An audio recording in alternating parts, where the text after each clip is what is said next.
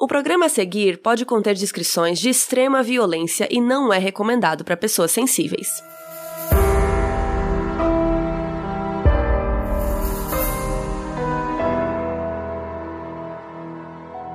Brasil, eu sou a Carol Moreira e hoje estou sem a Bel e sem a Mabê, mas é por um bom motivo. A gente resolveu criar vários programetes, um programinha pequeno para cada uma para a gente soltar nas quartas-feiras.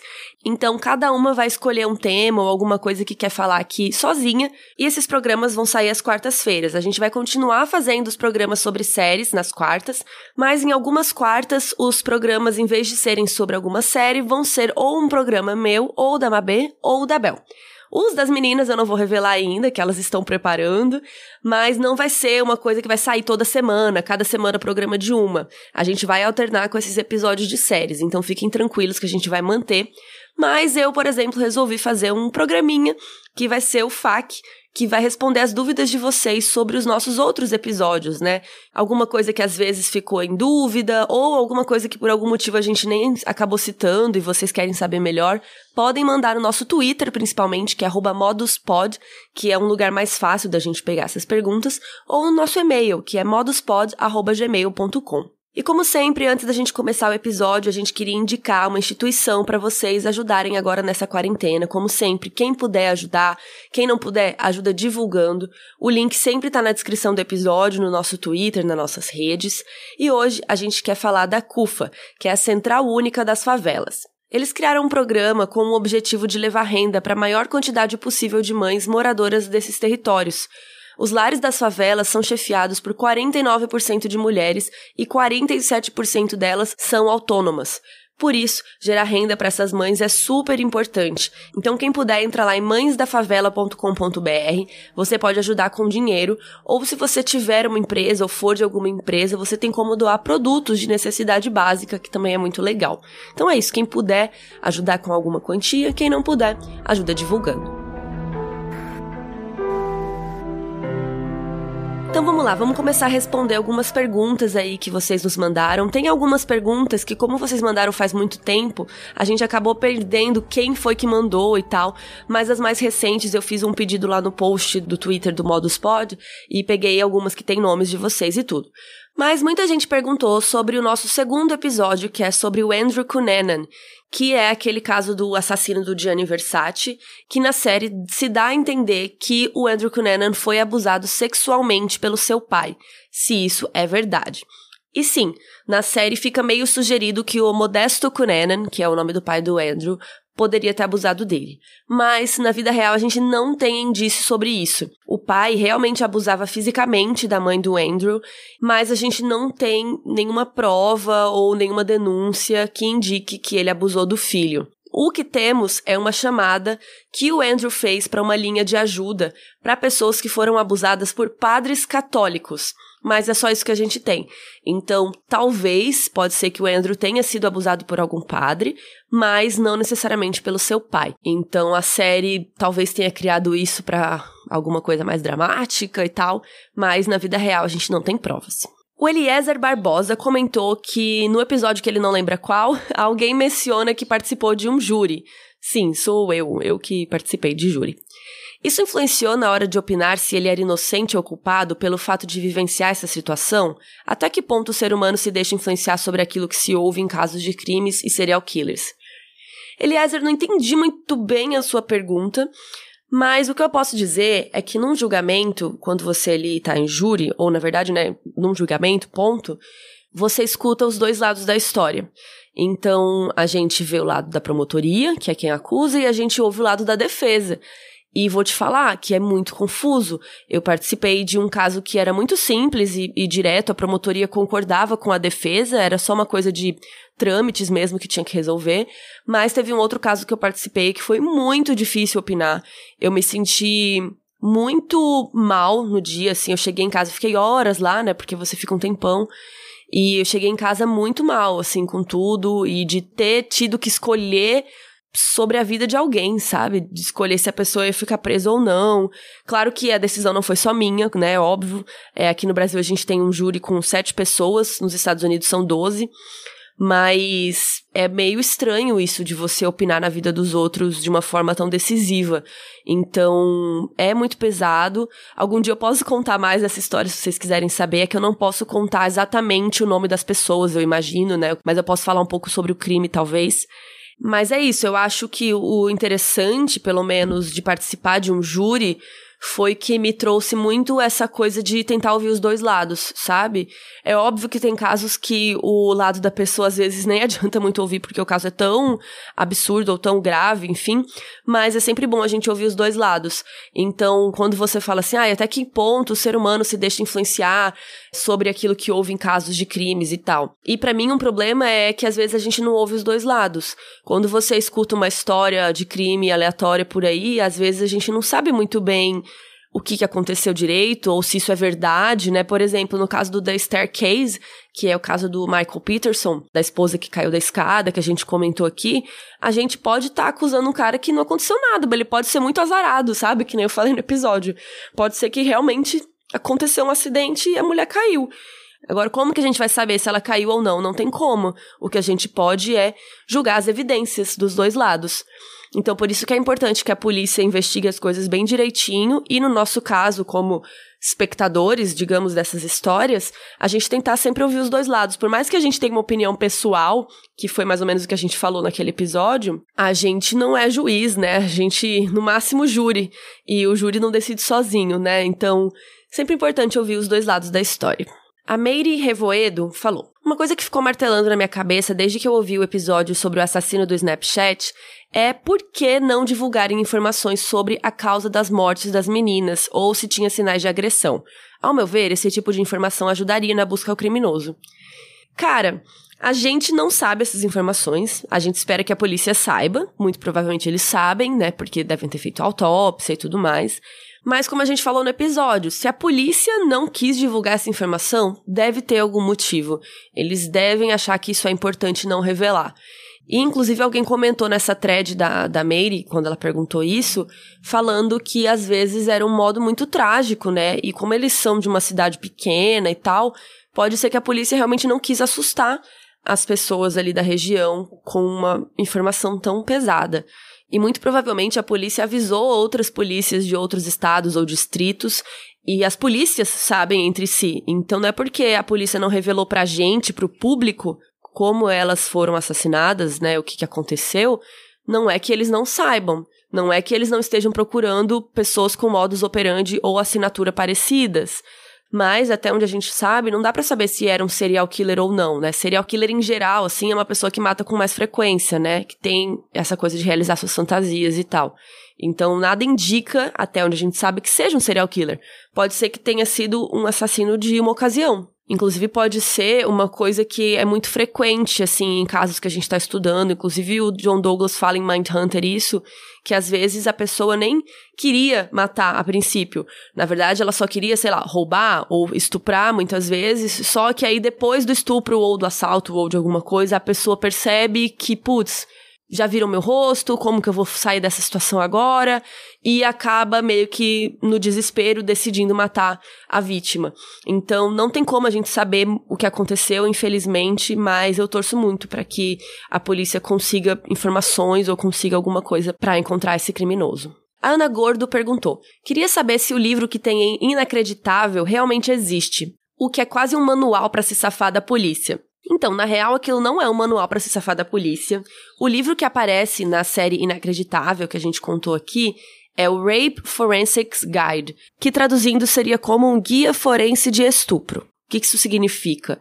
Que é um guia para a polícia saber lidar com casos de estupro e saber lidar com as provas e evidências encontradas no, na cena do crime. Então, esse tipo de livros eu não consegui encontrar se esse livro especificamente existe, mas esse tipo de livros é comum no estudo, né, da polícia. A polícia estuda várias cenas do crime, formas e, enfim, criminologia em geral. Inclusive, a Bel vai poder falar melhor disso, porque ela estuda criminologia.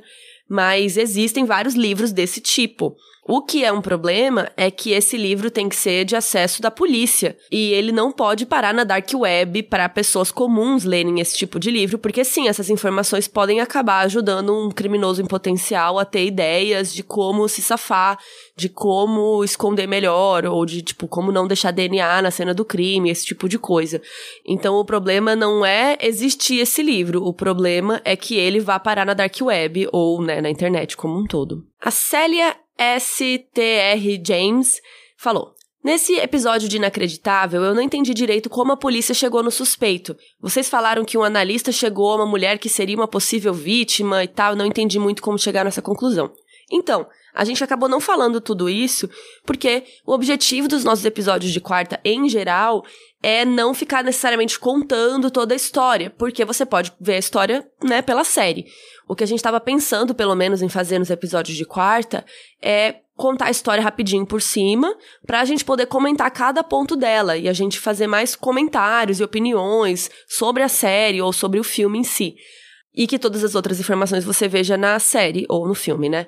Mas vou contar para vocês aqui como foi que eles encontraram. Uma das detetives percebeu que na quadra de uma das vítimas ficou passando uma caminhonete branca. Ela passou 11 vezes na quadra da vítima. As detetives também conseguiram DNA no rosto de uma das vítimas, mas era muito pouco, então só dava para fazer um certo tipo de teste, que identifica uma família. Não dá para identificar qual é a pessoa daquela família porque um teste de DNA mais complexo e tal precisaria de mais material e que elas não tinham. Uma outra coisa interessante é que uma das vítimas descreveu uma marca de nascença na perna do estuprador. E aí começaram a ligar para a polícia em vários outros lugares para ver se tinha um caso de estupro com o mesmo modus operandi.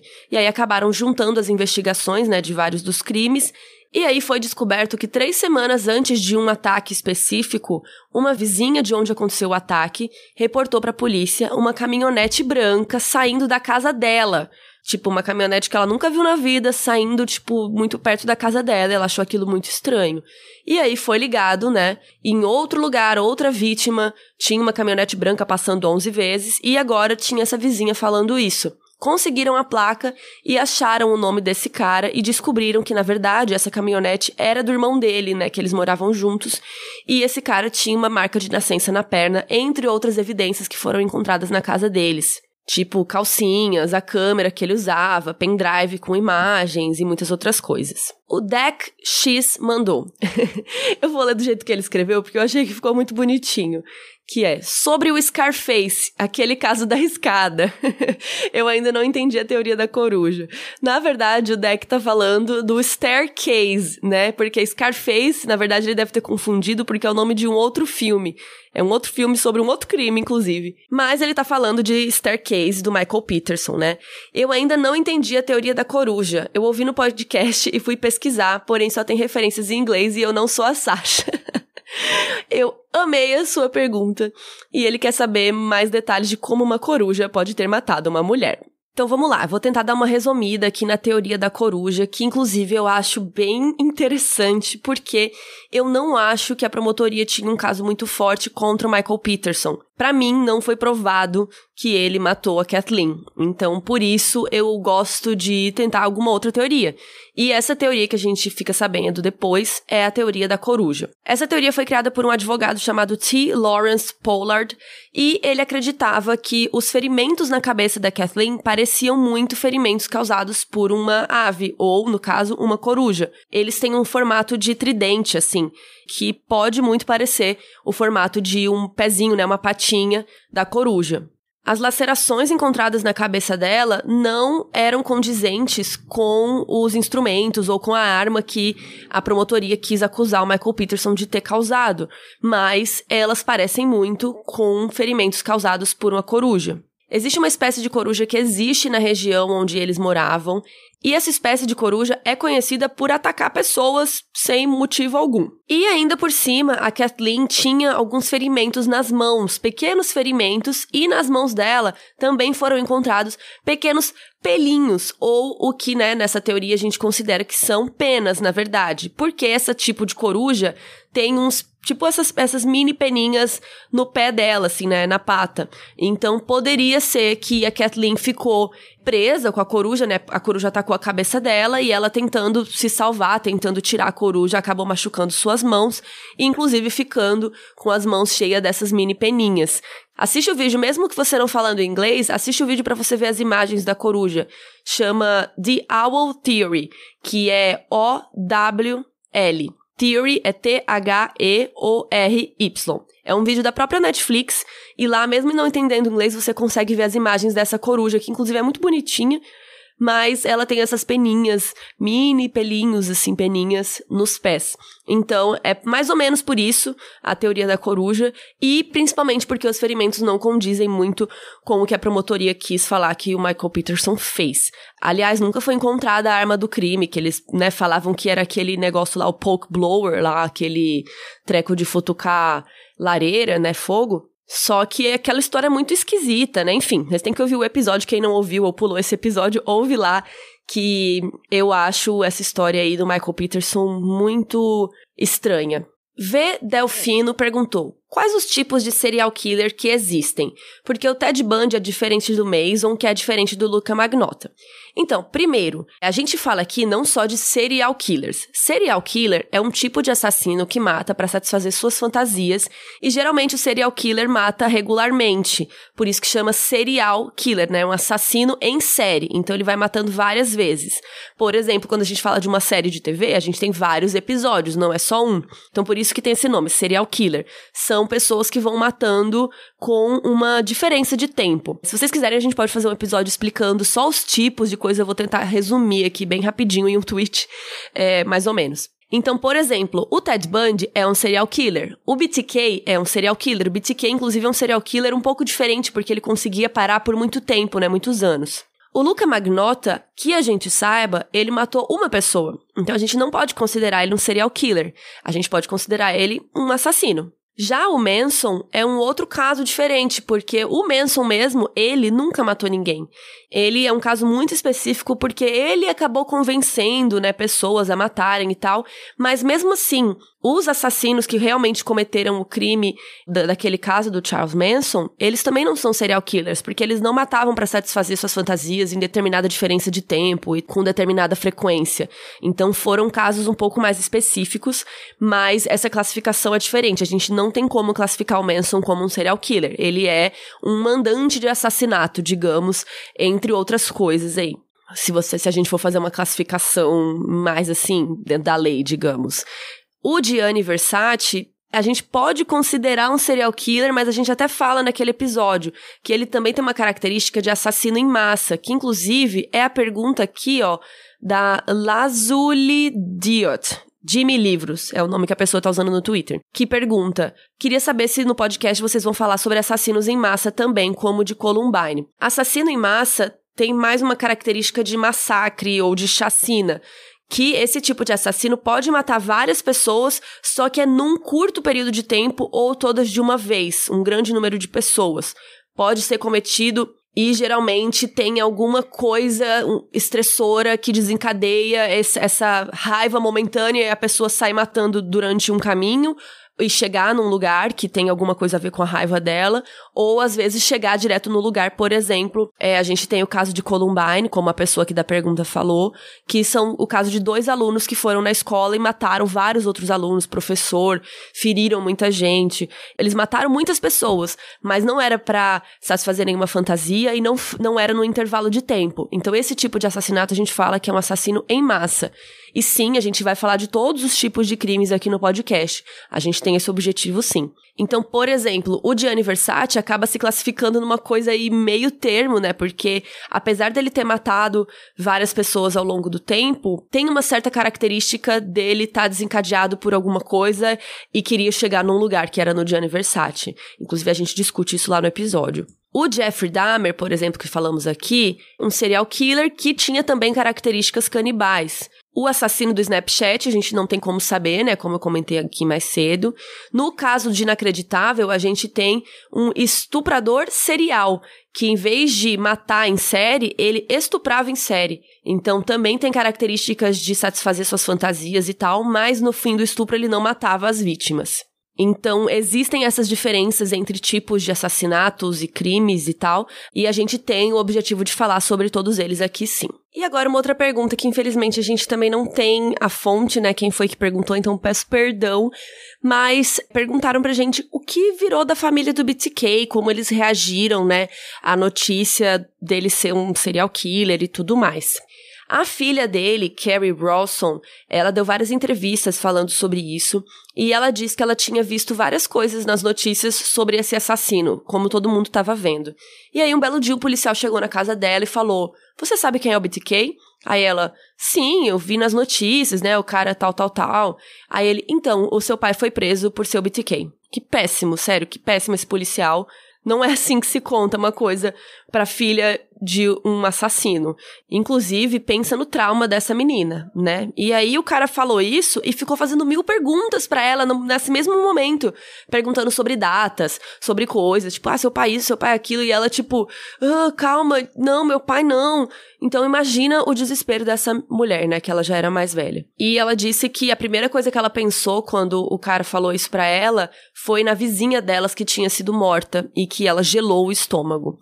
Ela acabou lançando um livro depois com as suas memórias, que foi um best-seller, eu ainda não li. Ela diz que lida até hoje com estresse pós-traumático, e logo depois que o BTK foi condenado, a mãe dela conseguiu um divórcio de emergência dele, e aí a família toda se mudou e buscou um novo começo e tal. A Carrie disse que nunca teve coragem de visitar ele na prisão, mas às vezes se comunica com ele por cartas. Quem quiser ler o livro, o nome dela é Carrie Rawson. É K-E-R-R-I R-A-W-S-O-N. E o nome do livro é A Serial Killer's Daughter, que seria né, a filha de um serial killer. My Story of Faith, Love and Overcoming. Minha história de fé, amor e superação. Muito provavelmente esse livro não existe aqui traduzido no Brasil, mas quem quiser ler, dá para comprar para ler no Kindle em inglês e muito provavelmente não tem em português. Muita, muita, muita, muita, muita, muita gente também perguntou por que existem mais homens do que mulheres serial killers. A gente vai explicar isso com mais detalhes no episódio do Mind Hunter, que o John Douglas explica que nas investigações deles, né, eles descobriram muita coisa sobre isso. Mas o John Douglas, que é esse cara do FBI, tem uma teoria que as mulheres geralmente internalizam os seus problemas, enquanto os homens externalizam. Então, por exemplo, se tem uma mulher que tem problemas, né, que teve problemas na infância, que foi abusada, ou outras características que a gente costuma associar com serial killers, geralmente as mulheres tendem a cair no alcoolismo, nas drogas, se prostituir, às vezes se suicidar, ou até passar esse abuso sofrido para frente, fazendo o mesmo com seus filhos ou com outras crianças. Então, inclusive, muitas das mães de serial killers que a gente vê, é, às vezes elas também foram abusadas ou sofreram questões na infância, só que ao invés de descontar isso em outras pessoas as matando, por exemplo, elas acabam descontando de outras formas, por exemplo, abusando dos seus próprios filhos ou, né, virando alcoólatras, enfim. A mulher tende a se auto machucar mais. Já os homens tendem a descontar mais em outras pessoas. Então o John Douglas, né, que acredita nisso, mas é um fato. Existem muito mais serial killers homens do que mulheres.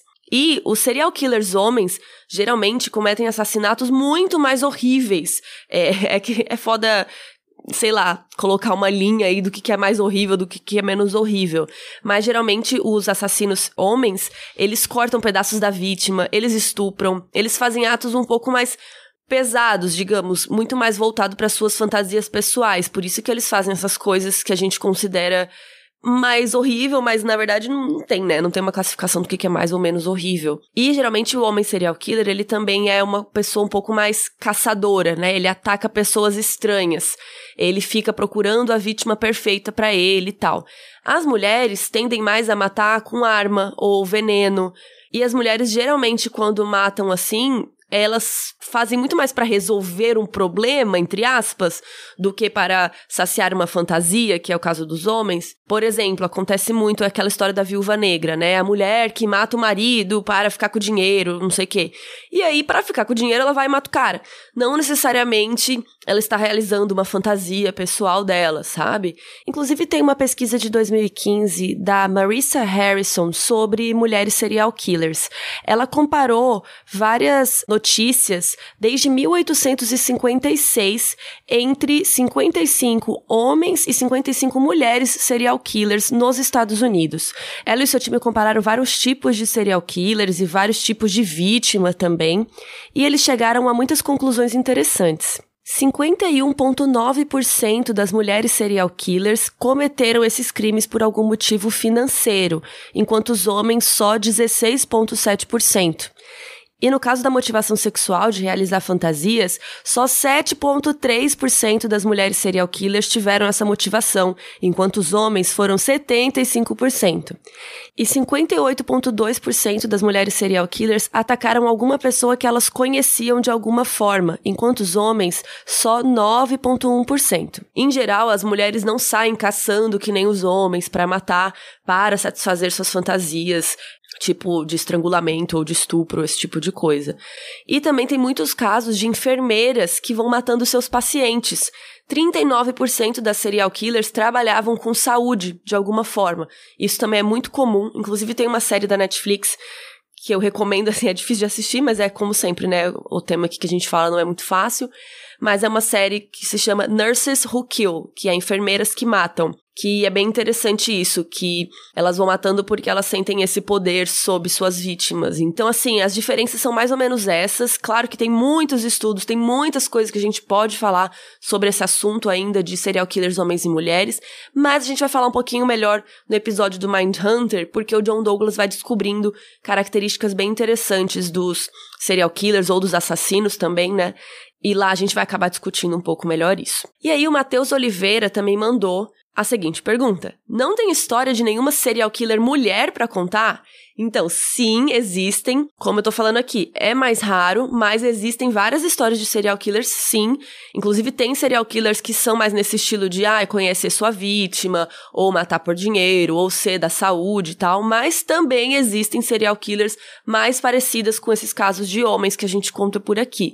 Sim, existem, e a gente vai chegar nessas histórias, sim. Não necessariamente só de um tipo ou de outro. O objetivo do modus operandi não é falar só de serial killer. A gente quer falar de de vários tipos de crimes em geral. Nem precisa ser só assassinato. A gente começou mais com assassinato porque são os crimes que geralmente causam mais curiosidade na gente, mas também tem outros tipos de crimes muito interessantes, se é que a gente pode classificar assim, mas que a gente gostaria de abordar aqui mais pra frente. Então é isso, esse foi o nosso primeiro FAQ, que vai ser o meu programete, que eu vou ouvir aqui de vez em quando, é, a cada, sei lá quantos programas. A gente não tá colocando uma data específica, mas daqui vários programas, quando a gente tiver bastante perguntas de novo de vocês, eu volto para responder. Espero que vocês tenham gostado. Entrem no nosso Twitter e no nosso Instagram, que é moduspod, que lá a gente sempre avisa das coisas, das novidades, a gente faz thread no Twitter explicando, colocando foto dos criminosos e explicações e textos. E quem quiser mandar pergunta aqui pro FAQ, pode mandar no nosso e-mail moduspod@gmail.com, coloca no título do seu e-mail FAQ e aí, né, no corpo do e-mail você coloca a pergunta, que em breve eu volto para responder mais. E aguardem que nessa sexta a gente tem um caso bem explicadinho para vocês e na semana que vem a gente volta com um episódio de série na quarta-feira.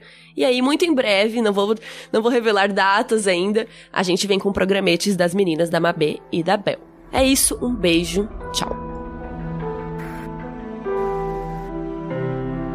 Modus Operandi é escrito e apresentado por Bel Rodrigues, Mabê Bonafé e eu mesma, Carol Moreira. Esse episódio foi editado por Eduardo Sushi. Nossa música foi criada por Leandro Neco e Léo Braga. A nossa identidade visual foi criada por Banjo e quem cuida das nossas redes sociais é a Mabê.